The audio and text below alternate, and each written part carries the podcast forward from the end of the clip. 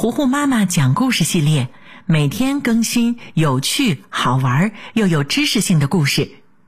同时，微信公众号每天也会推送相关的育儿亲子信息。微信公众号搜索汉字“糊糊妈妈”，直接添加微信好友，搜索拼音“我爱糊糊妈妈”。为什么只有冬天才下雪？为什么雪花会有不同的样子呢？为什么含羞草会把叶子闭上？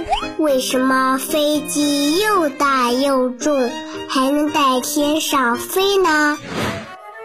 大自然非常奇妙，除了这些，还有更多的秘密等着我们去发现呢。天天告诉你，我的好孩子，你好呀！这里是糊糊妈妈讲故事。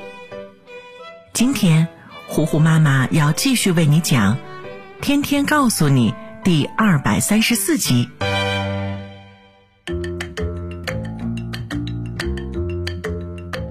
天天从秦岭回来，给芝芝带了木耳。可是芝芝的注意力却一直放在自己养的小乌龟身上，这让天天有点吃醋。然而，芝芝的一番讲解之后，天天也对小乌龟感兴趣起来。就在他们俩商量着怎么让小乌龟吃得更好时，腊梅奶奶从厨房出来说道：“哎呦，你们两个！”就别光想着给乌龟改善伙食了，奶奶呀，先给你们改善改善伙食吧。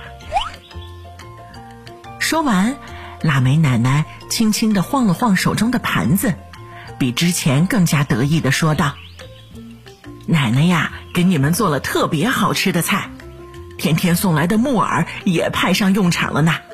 快洗洗手，来吃饭吧。”天天出去了几天，已经很想念家里的饭菜了。他欢呼一声，瞬间将小乌龟忘到九霄云外，去洗手了。在吱吱家吃饱之后，天天拍着滚圆滚圆的肚子回到家。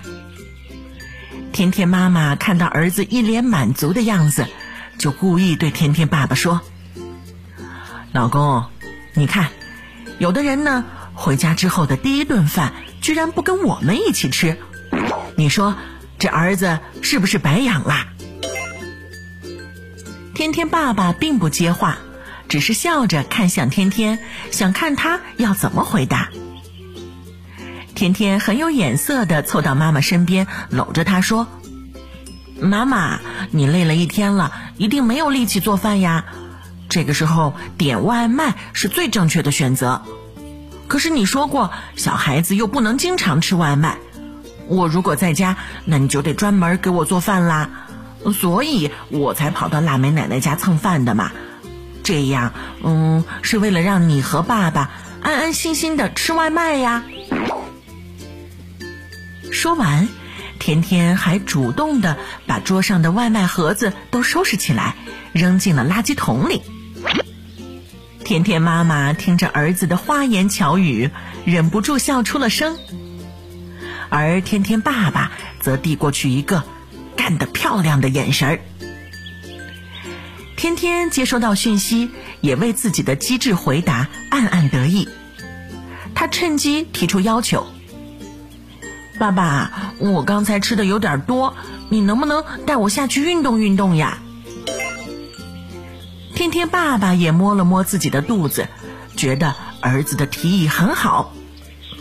他转身去厨房，拿出一对乒乓球拍，还有一个乒乓球。好呀，儿子，今天呢，爸爸就教教你怎么打乒乓球。哇，这可是天天一直以来的愿望，没想到今天就梦想成真了。他激动地蹦起来，迫不及待地拉着爸爸下楼了。可是，当天天来到运动场，看到十个乒乓球桌全部都有人在用的时候，他一下子愣住了。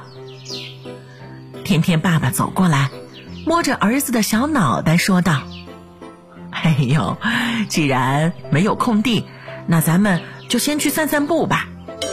乒乓球嘛，毕竟是国球，不夸张的说，咱们国家呀，每个人都能打上那么一两下，所以没有球桌很正常。”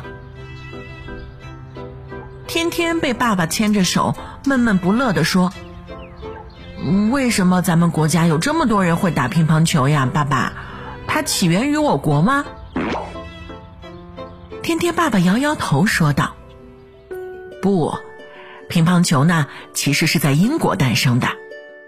一八九零年，几个英国海军军官闲来无事，突发奇想，想在一张不大的桌子上玩网球。”但是网球呢，用的球和球拍在桌子上一点儿都不好用。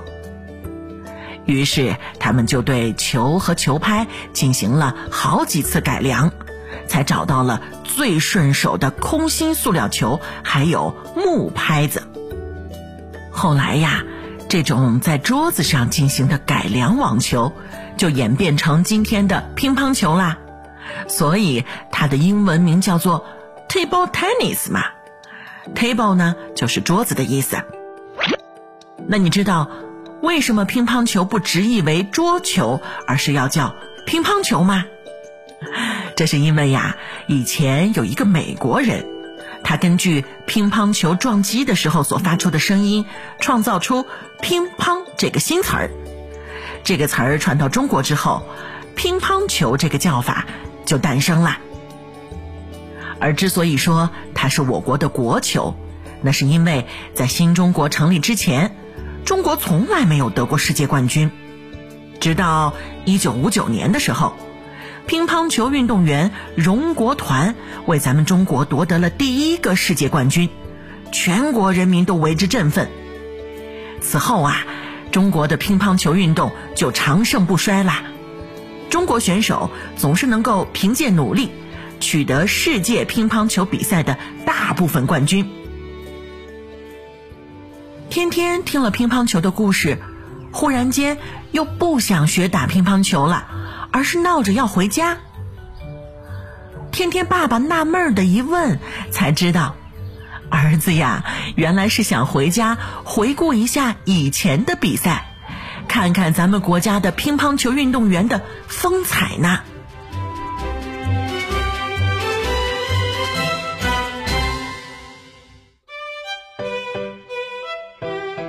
天天告诉你第二百三十四集，乒乒乓乓，今天就为你讲到这儿啦。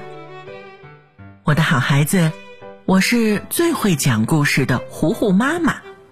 如果你喜欢我，欢迎你来微信上找我做好朋友吧。你可以在微信公众号搜索“糊糊妈妈”，也可以在微信页面的右上角点击加号。添加好友里面搜索“我爱糊糊妈妈”这六个字的拼音全拼就可以找到我啦。